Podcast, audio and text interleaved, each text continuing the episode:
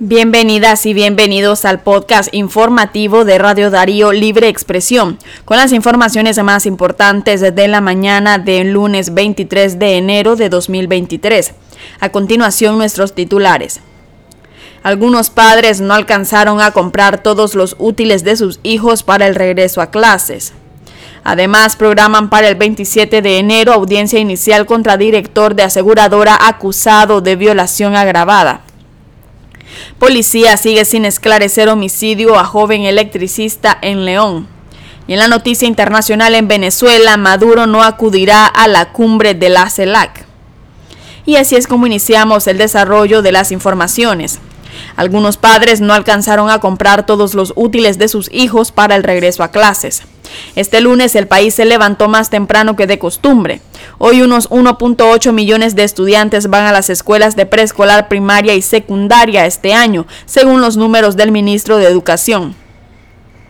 Doña Lucía Inés Sánchez de Masaya, madre de dos menores de edad de 9 y 12 años, sacaba cuentas con la calculadora de su celular una y otra vez frente al estante de cuadernos de una librería del Mercado Oriental en Managua.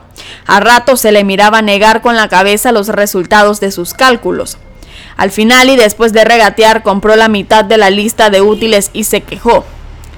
Más de dos mil córdobas en cuatro cositas y les quedo debiendo más útiles a los chavalos pero con eso que se acomoden, porque no hay para más. Y en otras informaciones, programan para el 27 de enero audiencia inicial contra director de aseguradora acusado de violación agravada.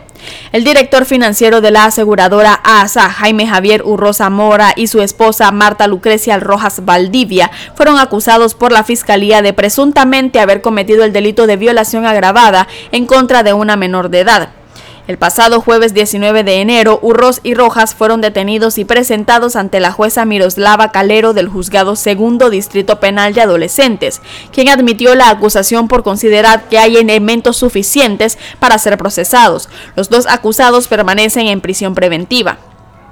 Urros, quien es un importante ejecutivo de la empresa de seguros ASA de Nicaragua, fue llevado al Distrito 3 de la Policía de Managua junto a su esposa, en donde permanecen arrestados. Fue hasta el domingo pasado que se conoció sobre la acusación en su contra.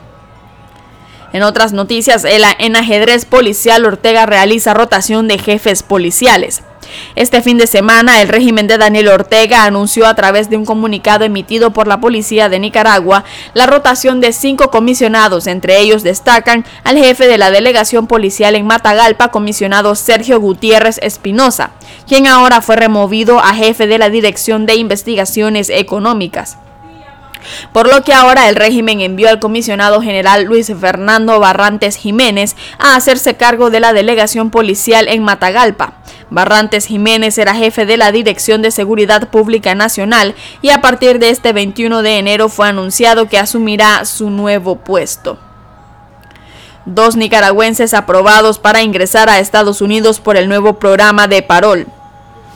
La Embajada de Estados Unidos en Managua informó a través de sus redes sociales la tarde de este viernes que dos nicaragüenses han sido aprobados para poder viajar a Estados Unidos por medio del programa de Parol, medida anunciada hace un par de semanas por el presidente estadounidense Joe Biden, que tiene como objetivo garantizar una migración segura.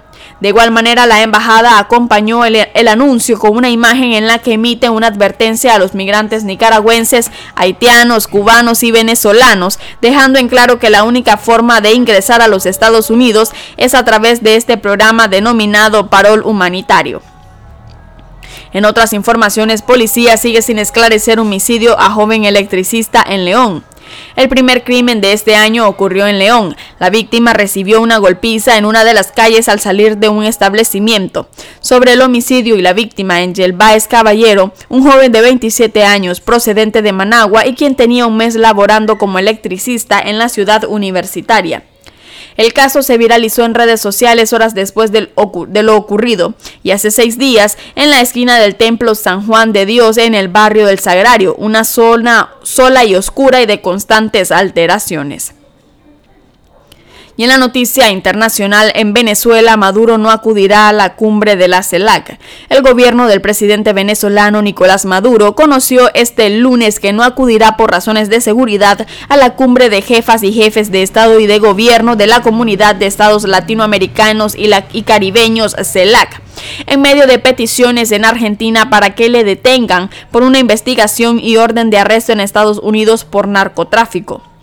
El gobierno justificó su decisión en la existencia de un plan elaborado en el seno de la derecha neofascista, como llama a sus adversarios locales y extranjeros, cuyo objetivo es llevar a cabo una serie de agresiones en contra de nuestra delegación, informó el ministro de Comunicación e Información Freddy Ñáñez en un comunicado divulgado mediante su cuenta de Twitter.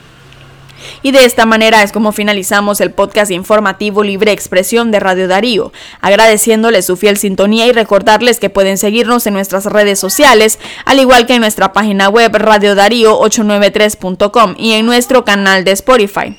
Muchas gracias por su fidelidad y recuerden que juntos derrotamos la censura.